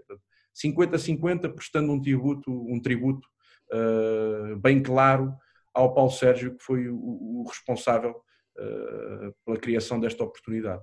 Espetáculo, muito bem. Isso acho que é, um, é, uma, uma é, é ótimo nós podemos dizer essas coisas a quem é devido, porque realmente há situações que já estão, há questões que já estão tratadas há bastantes anos e há muitos e há pessoal que já faz muito trabalho antes de nós sequer chegarmos ou sequer acharmos que éramos treinadores ou queremos ser treinadores e acho que também é bom partilharmos esse, esse sucesso imediato ou sucesso repentino com os outros. Em relação, e isto é uma pergunta que, que me é muito chegada e é muito pessoal para mim, porque ambos, ambos, ambos saímos de, de associações muito competitivas, associações poderosas do nosso país, tudo a Aveiro e do Porto, para, se bem que em contextos diferentes, obviamente, para associações mais pequenas, tu para o Algarve e eu para Santarém. Como é que é a tua transição para, para, para, este novo, para este novo mundo em que tu entras E quando eu falo em transição, não falo só de, ok, a equipa, não falo só da competição, mas também, por exemplo, como é que tu, como é que tu te habituaste aos corpos? Foi uma coisa que me fez muita confusão no início. Os corpos, para quem não sabe, os corpos no Sul, não sei, a partir ali de Coimbra, transformam-se completamente. De repente são todos de 1,90m para cima, é. são todos cavalões e, e, tu tens, e tu tens o, tens o Soares, tens o. Alguns, tens, tens o Gilbert, tens três ou quatro miúdos muito grandes. Como é que é toda essa, essa transição, não só de competição e de corpos, mas também, por exemplo, de mentalidades? Tu que és uma pessoa tão de grupo, porque eu senti também isso, né? obviamente chegas a, uma, a um sítio onde eles fazem, têm cinco ou seis equipas, uma delas é competitiva e as outras dão todas 40, é, para eles é mais um jogo. Como é que, depois aqui, não expliques tanto essa parte, porque depois tem outra pergunta relativa com isso, mas como é que foi a transição para, para o Algarve e chegares ao Algarve eh, já, já campeão nacional e, e pronto para trabalhar? Foi, foi um misto de emoções, um, um, uma plena percepção de que pela primeira vez que eu peguei num grupo, não é? Havia um pressuposto mental uh, deles em relação a mim, ok? Porque antes eu saltava de um clube para o outro e é, pronto, olha, é o treinador que. Mas é pá, não, ele, ele há dois meses ganhou-nos e, e, e tornou-nos a vida difícil, não é? Já há outro e, respeito, não é? Já há outro respeito. Pois. É um respeito, lá está, que pode ser positivo ou negativo. Uh, de acordo com aquilo que era a minha ideia da terminologia não ser respeito. Claro. Eles estão ali na ideia de, pá, vem aí o treinador, eles viram como, como treinador da equipa contrária aos berros e a, e a demonstrar emoção e loucura, não é? Insanidade mental. Uh, e, e, e cria-se ali um, um, medo inicial que se calhar uh, fez com que eu tivesse que ser mais brando para que eles pudessem baixar a guarda para que para depois, depois atacar. A ser o mesmo. Claro. Ok? Uh, portanto, essa, essa foi, essa foi a, Sim, porque a primeira etapa. No final de contas, tu és um, és um corpo estranho num, num, num espaço pequeno. Um grupo já criado. Um corpo pois. estranho num grupo já criado. Foi a primeira grupo... vez que treinei claro. sub do último ano. Eu pego sempre, ou tenho pegado, eu peguei em duas ou três gerações, pego sempre em sub-16 uma idade fértil para fomentar ideias eh, e, e valores, mais fértil, vá, não é numa idade fértil, numa idade mais fértil eh, para fomentar, porque os miúdos ainda estão ali mesmo à procura de referências e quando chegas a sub-18 do último ano, chegas já com outro tipo de mindset e pegar numa ideia, num grupo pela primeira vez em que a grande maioria dos atletas já tinha feito praticamente todo o processo de formação, isto é, tinha novos jogadores do último ano, eh, é, é difícil, Uhum. É difícil não porque esteja certo ou errado, mas porque é diferente daquilo que tu estás a, a pretender implementar. Uh, não vamos falar de certo ou errado, vamos falar naquilo que tínhamos dito de cada um tem o seu caminho. E, e pegares uh, novos jogadores que já têm, uh, primeiro, uma ideia pré-adquirida tua, não é? E depois os pressupostos todos de nove anos de formação, com diferentes ideias, diferentes da tua, é um desafio muito grande. É, é um claro. desafio muito grande. E por isso é que eu digo que foi, eh, se calhar, não entrar uh, como tem entrado, porque já havia um pressuposto que eu não queria que existisse, porque ganhar, epá, diz pouco se nós depois não pudermos trabalhar com qualidade, não é? Uh, porque é que me adianta, não é? Uh, ter, ter a insígnia no peito e dizer espetacular, mas agora nunca mais vou conseguir trabalhar com a mesma intensidade e superação porque não consigo chegar aos jogadores, não é? Portanto, uhum. a primeira etapa foi desbloquear essa, essa ansiedade e esse pressuposto inicial em relação a mim, para tentar depois voltar a ser eu. uh, e, e, voltar a conquistar e voltar a, a passar de, do executar ao acreditar. Pá, e foi, foi esse o desafio. Mas não quiseste que eu falasse dos jogos? Vou, fa uh... vou falar agora, porque eu vou puxar esse assunto a seguir. Uh, nós em várias conversas já tivemos, e, e, é visível e sabe-se nas, nas, associações mais pequenas, onde há menos, onde a, onde a competição é mais pequena, ou seja, tinhas que vocês são quantas equipas no Algarve? 4, 5, 6? O campeonato, eu tive, não, eu tive um campeonato decente, eu tive um campeonato com 8 equipas sub 8 equipas, ok. Do, das 8 equipas, quantos jogos foram competitivos até o final? Uh... Pá, estou a falar porque os jogos ganhas por 40, nada contra as outras equipas, mas. Eu vou-te responder assim. Para a minha equipa, todos os jogos foram competitivos. Hum. Porque nós fomos sempre para os jogos, e, e, por isso é que eu gosto de, de, de, reforçar que eu faço todos os truques possíveis e imaginários, eu crio situações de tensão, de pressão tremenda em jogos de 50 ou 60 pontos. Uhum. Aquela ideia, lá está, do, do, do, do, Ricardo, eu faço 60, 60 substituições se tiver que fazer, não é? Eu não faço 60, mas se calhar faço 30 e, e tudo numa ideia de formação, porque é assim, o que é também importante é ensiná-los, a par da, da superação, o respeito. E não há maior forma de demonstrar respeito para com um adversário menos, menos capaz, ok? Que fazeres tudo aquilo que está ao teu alcance. Claro, óbvio. Não, não vamos brincar, ok? Vamos, vamos trabalhar. E, e às vezes eu, eu, último minuto de jogo, ou dois últimos ou três últimos minutos de jogo, e eu já te contei esta história, de eu estar a treinar, é? estou a ganhar por 40 ou por 50 pontos, mas estou a treinar, os jogos são todos para treinar aquilo que, que, que treinamos, e, e o árbitro via-se claramente que já estava relaxado, olhava para o marcador, passou para aí por mim para aí 10 vezes. Pá, e eu à, à décima perguntei-lhe, pá, estás a olhar para o marcador, tá, tem calma, pá, tem calma que o jogo já acaba, pá, mas por favor apita um bocadinho. Claro. Isto porque, porque os jogos são todos competitivos se tu tiveres tarefas e, e, e, e deres tarefas aos teus jogadores, para que eles depois se, se, epá, se, se responsabilizem e, tenham a consciência que têm que trabalhar uh, sob qualquer adversário. Claro. Porque era o que eu lhes dizia e eu usava o facto de nós sermos muito responsáveis para, para com adversários menos, menos capazes, uh, na mesma ideia de quando nós jogamos contra uma equipa que é mais forte do que nós e também queremos brincam, que nos respeitem, claro. Eles brincam, não é? Vocês não gostam, não é? Claro. Vocês não gostam. E, e, mais, não gostam, e é nessas alturas em que surge a oportunidade de tu fazeres cair um gigante, não é? E, e eu, eu dizia-lhes, se vocês querem ser gigantes, então não, não deem asa que ninguém, a que ninguém vos faça cair, não é? E para isso precisamos trabalhar muito em todos os jogos que temos, para que quando chegar uh, um confronto com outro gigante, que tivemos vários, não é? Uhum. Estarmos preparados. E, portanto, eu respondo, se quisermos falar em termos de resultados, eu tenho meia dúzia de jogos equilibrados, uh, mas competitivos para mim foram todos. Porque Sim, eu entrava quando estava a falar competitivos era, era nesse sentido. Acaba por ser, obviamente que já, eu já sabia, já sabia que as tuas equipas são sempre competitivas, porque eu acho que quando nós somos sérios, os nossos atletas tornam-se sérios a trabalhar, mesmo que tenham a ganhar por 60 ou perder por 70. Porque percebem que há tarefas para, para computar, há, há objetivos para cumprir e, e acaba por e, ser secundário o resto.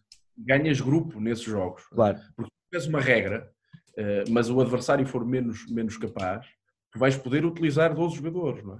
Vais poder utilizar 12 jogadores com tempo útil de jogo e vais uhum. dar alento a miúdos que têm menos minutos, mas ao mesmo tempo dás-lhes a percepção de ter ou não ter capacidade e, e que o processo é gradual. Uh, epá, e tudo isso, tu quando utilizas oito jogadores, pisas e humilhas um adversário, uh, quando precisares do nono, do décimo, décimo primeiro, décimo tens mais equilibrado, claro. garanto que não vais ter a oportunidade de contar com eles. Eles claro. vão executar, vão acreditar. Claro. E eu procuro fazê-los acreditar em todos os jogos. E, e, não, há, não há jogos melhores do que esses para colocar jogadores também dos menos, dos menos capazes do nosso grupo, não é?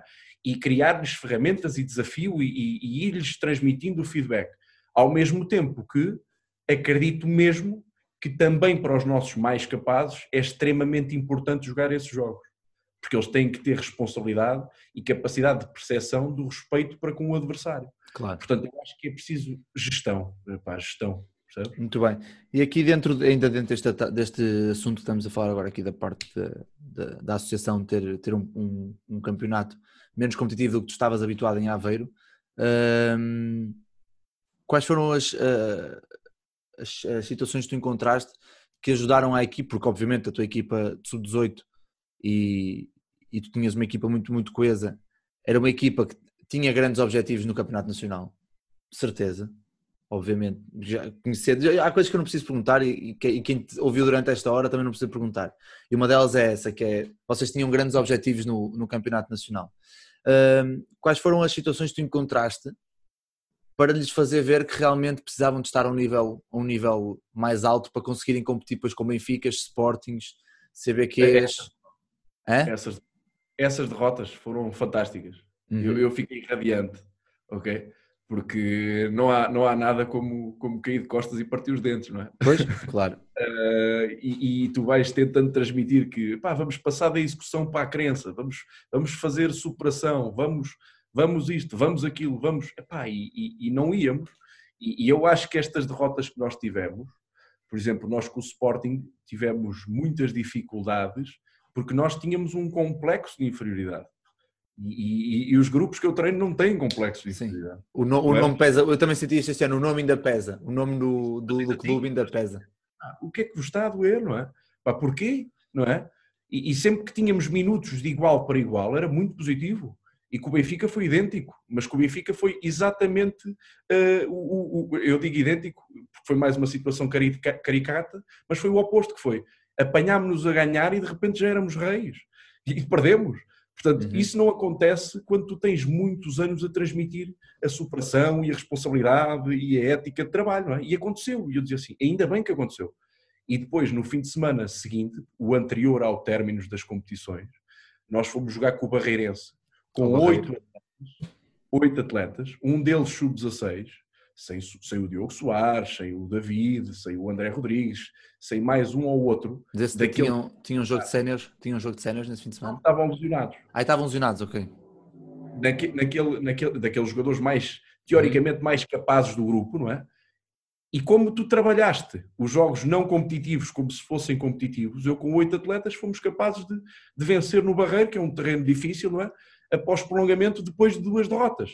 E, e naquele jogo nós vinhamos todos no, no, no, no, autocarro a ter a plena noção é pá, que estamos melhor. E eu dizia, nós não estamos melhor basquetebolisticamente, nós estamos melhor mentalmente. Estamos mais preparados. Já, já tivemos que sofrer, unir, sabes? Claro. E aqui uma pergunta, uma pergunta que é, é, é mais porque me lembrei agora. Como é que são as viagens de autocarro? Eu, eu já fiz três ou quatro este ano. Também não estava nada habituado, porque tu em Aveiro e eu no Porto era uma coisa, nós em 10, 15 minutos estávamos em todo lado, meu. Era impressionante. E este ano fazer e pior do que eu, que fiz 4 ou 5, tu fizeste pelo menos, sempre. sei lá, fazias sempre, agora fazes sempre, né? no Nacional fazias sempre. E nos séniores, como é que como é que tu como é que tu te habituaste a, essa, a, estar tantas horas no autocarro uh, e como é que tu geres as derrotas nesse autocarro? Até nos treinos interfere. Felizmente não perdemos fora, acho eu, acho que perdemos uma vez. Ainda tiveste essa sorte, pronto. Eu posso, dizer, eu, posso dizer, eu posso dizer que a viagem para cima quando fomos ao Imortal não foi nada bonita. Meu acredito. Só perdemos uma vez, acho eu. Uh, porque jogámos com o Benfica em casa em sub-18 e com o Sporting em casa e só perdemos nos séniores com o Reguengos. Portanto, nós tivemos uma época para com duas ou três derrotas, uh, o, o, que foi bom. Portanto, eu essa parte ainda não sei, vou experimentar com certeza. Uh, mas isto, isto para dizer que foi difícil e até, até com os treinos interferiu, ok? E eu não tinha noção, porque lá está, quando estamos numa realidade de Porto, ainda Aveiro, em que a distância mais longa é ir jogar ao Porto e é hora 40 minutos, eh, estamos, estamos resolvidos, competidos e vimos embora para casa. Eu estou a falar de jogar sábado e domingo, eh, e posso jogar em Lisboa no sábado, e posso jogar no Barreiro no domingo, posso jogar no Alentejo no sábado e no domingo em Lisboa.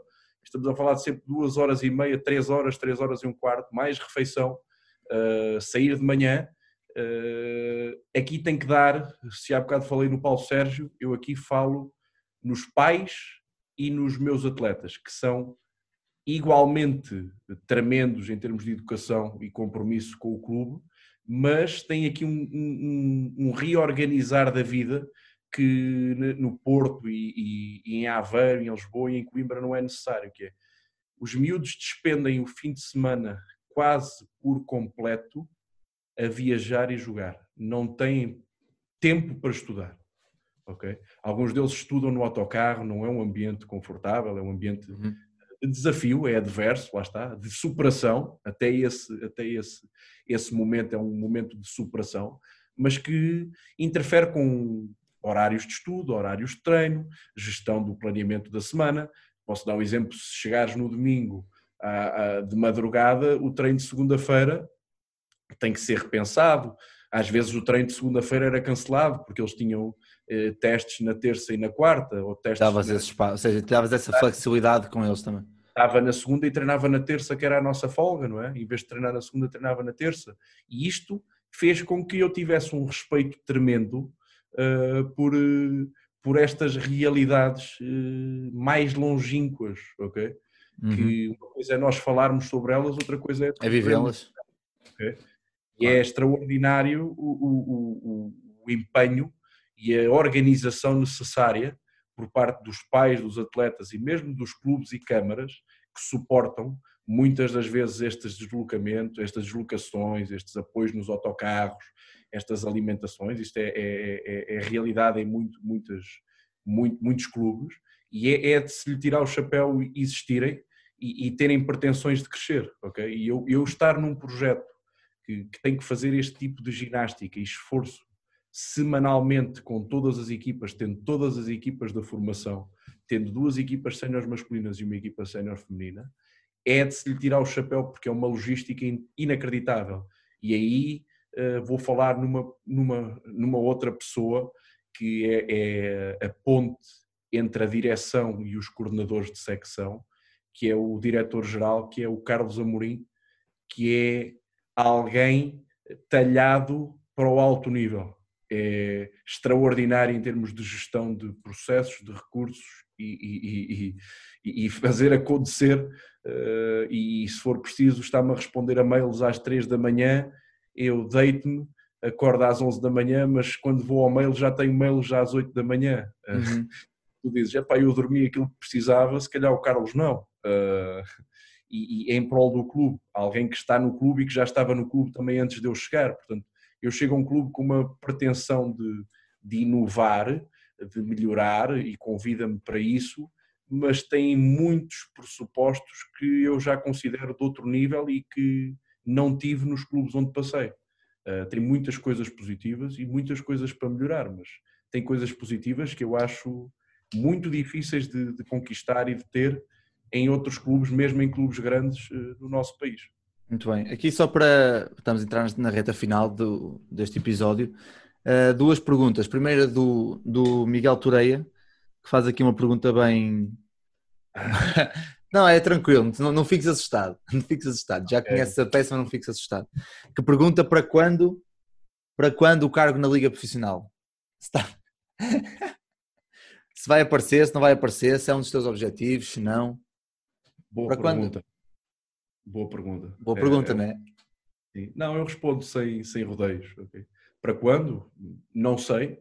Quando surgir. Uh, acho que quando comecei a minha, o meu processo de formação como treinador, eu queria fazer acontecer. Ok? E eu agora trabalho para que aconteça. Uhum. Duas coisas diferentes. Eu queria fazer acontecer, queria forçar cenários, queria criar situações, queria demonstrar que não tenho, felizmente tenho trabalhado, começo a ser reconhecido pelo trabalho que faço e, e, o trabalho só é reconhecido porque continuas a trabalhar, ok? Porque no dia em que deixes de trabalhar como já trabalhaste, eles vão dizer, é pá, olha, ele já não é assim tão bom, não é? Claro. O trabalho é reconhecido porque eu continuo a trabalhar e não tenho, uh, tenho ambições, mas não tenho pressas, ok? E estou dentro de um clube uh, que tem uma estrutura uh, extraordinária, construída sem segredos, com processos, com etapas, com espaços, em que eu sinto que ainda tenho muito a dar, ok? Nas funções em que estou.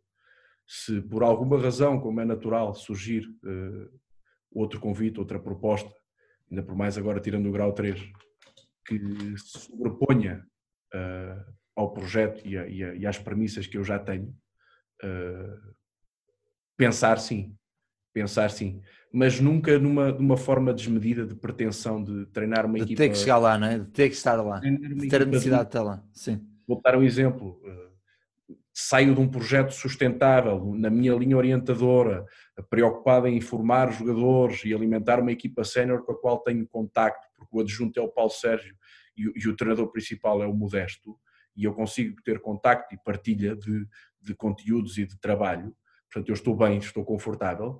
Imagina que eu tenho um convite de um clube uh, que me pinta um cenário extraordinário, de um orçamento com um patrocinador fantástico, eu construo a equipa e no ano seguinte tudo desaparece. Claro. O que é que eu ganhei com isso? Claro, claro, claro. O que é que eu ganhei com isso? Portanto, uh, liga profissional, sim. Estruturado, com projeto, ambicioso, seja em que funções for, não é? Porque não tem obrigatoriamente que ser sempre num, num, cargo de treinador principal, mas até para escolher um cargo de treinador adjunto tem que, tem que fazer sentido o projeto. Eu, felizmente, posso dizer até ao momento da minha carreira que me movo por projetos. Se calhar, quando tiver outras responsabilidades familiares, vou ter que me mover por outros pontos, por condições financeiras, por estabilidade, mas eu neste momento movo-me por projetos. E então, liga profissional, sim, quando surgir o projeto certo.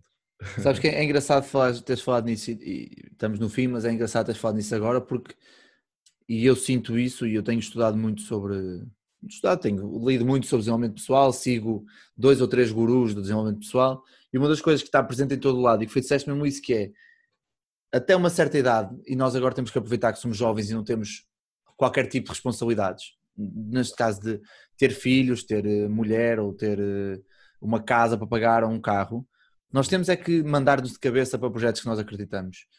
Pá, a parte monetária não tem que vir já. Eu acho que nós hoje em dia temos uma pressa tão grande de ter a parte monetária desde, é desde o início, desde o início, que fechamos um bocado os olhos ao, ao que realmente estamos a perder. E acho que, o que, claro, e acho que hum, para a malta mais jovem que quer realmente seguir, que acaba por ser os teus passos e os meus também, quer seguir o profissionalismo da, da modalidade como treinador, uma das coisas, um dos conselhos que eu posso dar, e acaba, acho que pelo que tu disseste, acaba por ser também da tua parte, que é não olhar desde o início tanto à parte monetária e às condições, mas e às condições monetárias e, e extra, mas sim às condições da estrutura e às condições do projeto que te é apresentado e onde.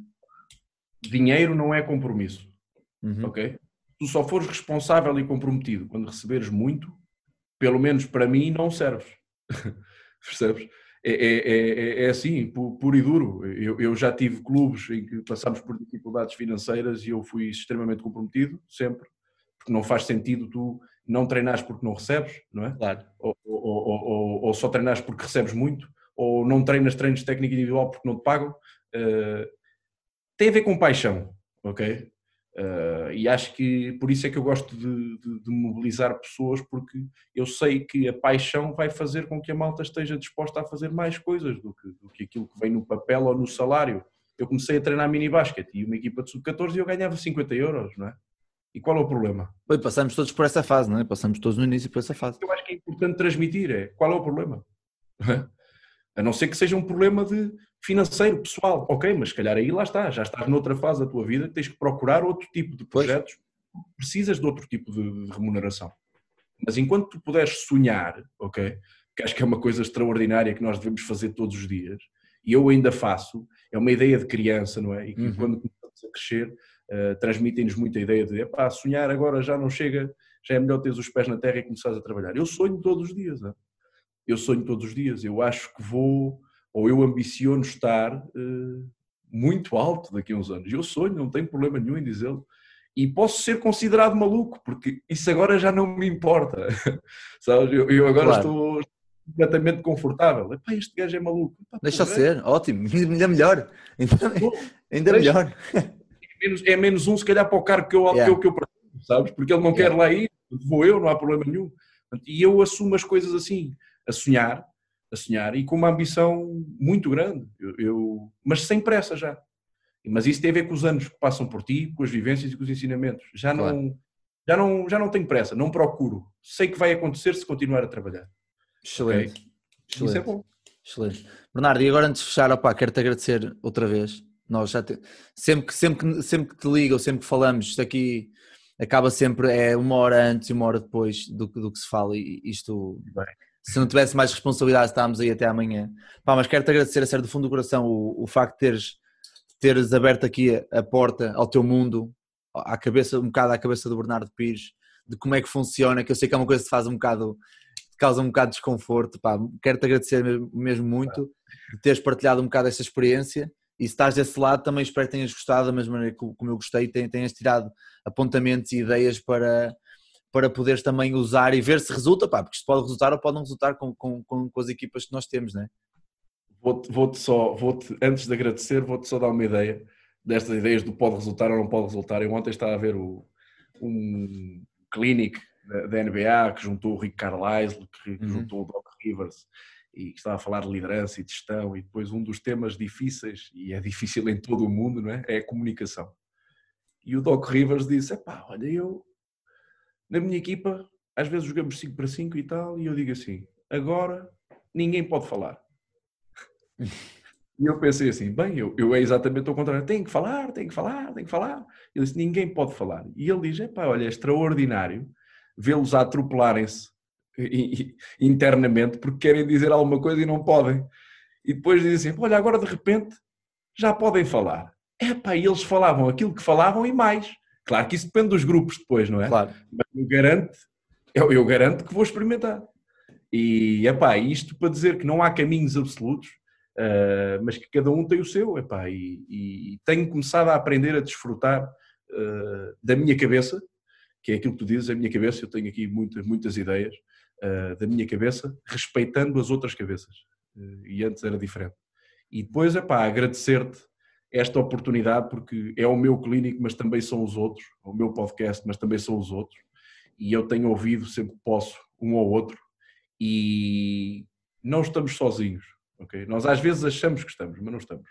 Uhum. Há muito mais gente a pensar uh, da mesma forma. E acabo, como terminei da última vez, a achar que a partilha é, fund é, fundamental, mas que há malta que tem capacidade e iniciativa de puxar por a malta que também tem capacidade e iniciativa, mas não tem à vontade. Uhum. Portanto, eu agradeço puxares por mim, porque eu sou mais, mais fechado, uh, se calhar por, por aquilo que é também a imagem à minha volta, muitas das vezes criada. Uh, mas eu tenho mau feitio, sim, uh, pá, mas não sou mau. mas não sou mau. Até para obrigado, obrigado por esta oportunidade. Não, obrigado eu. E para quem está desse lado, também um, um, grande obrigado para vocês todos que têm acompanhado já quase há, há seis ou sete meses este, este, estes novos projetos que, que, eu e outros colegas meus vão criando. E também quero deixar uma, uma palavra de apreço para vocês. E a todos um grande abraço e até para a semana.